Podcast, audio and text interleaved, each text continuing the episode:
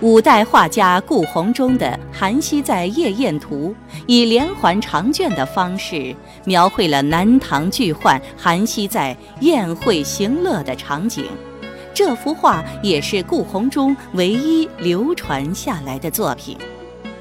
然而，眼前的这幅画并非顾闳中的原作，而是南宋时的临摹本。《韩熙载夜宴图》的原画。早就消失在历史的烟云中了。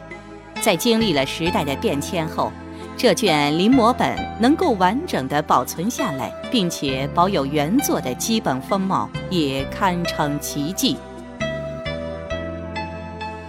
现在的《韩熙载夜宴图》是一幅纵二十八点七厘米、长达三百三十五点五厘米的长卷，画卷上没有作者款制。却提拔纵横，前印累累。银首有明初书法家程南云篆书《夜宴图》三个大字，紧接着是清代乾隆皇帝的亲笔题制，而钱阁水则保存着南宋人的题字，因为时代久远，现在只能辨认出“西在风流清，为天官侍郎”等二十字。卷后则有南宋权臣史弥远的绍勋葫芦印，以及清代宋洛的商丘宋洛审定真迹鉴赏印章。托尾有宋代无名氏的行书《韩熙载小传》，后面接元代诗人书法家班维志的小楷七言古诗一首。诗中班维志以正统的观点对韩熙载。夜宴事多加指斥，长诗后有两行小字，则对班维志长诗中的议论表示了异议。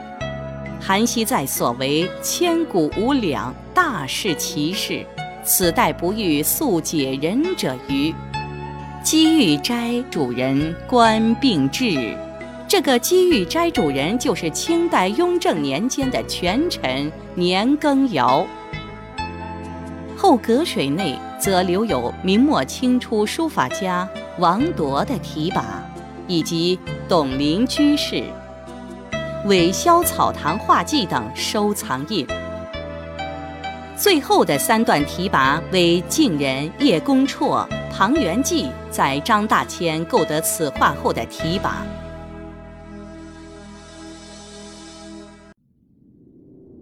从历史记录上来看。该画卷最早著录于北宋宣和画谱中，南唐灭亡后，韩熙载夜宴图入藏北宋及南宋的内府之中。南宋灭亡后，此画被带往元朝大都。后来朝代更迭，这幅画辗转民间，直到清代乾隆年间再次被收入宫禁之中。乾隆皇帝在画上题写了长跋。并在图中屏风等处盖上了自己的印章。画卷上共有历代建藏印记四十六方，其流传情况清晰可辨。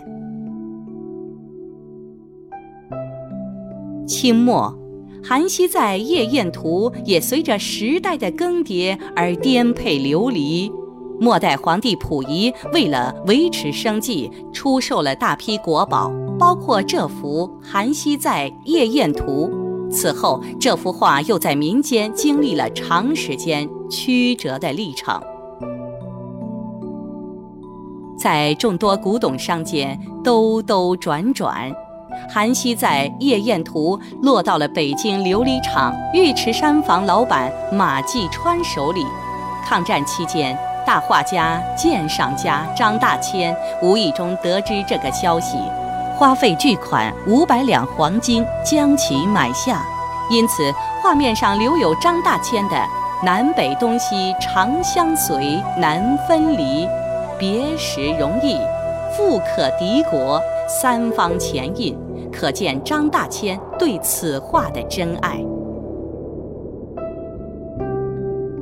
新中国成立后。时任国家文物局局长的郑振铎获悉此画在张大千处后，想要将其购回，张大千以两万美金的低价向国家出售了五代南唐董源的肖像图，元代方从义的《武夷山放照图》，以及这幅顾闳中的《韩熙载夜宴图》。现在这三幅古画均珍藏于北京故宫博物院。一九九零年十二月。中华人民共和国邮电部发行了五代韩熙载夜宴图一套五枚邮票，让更多的人一睹韩熙载夜宴图的绝世风采。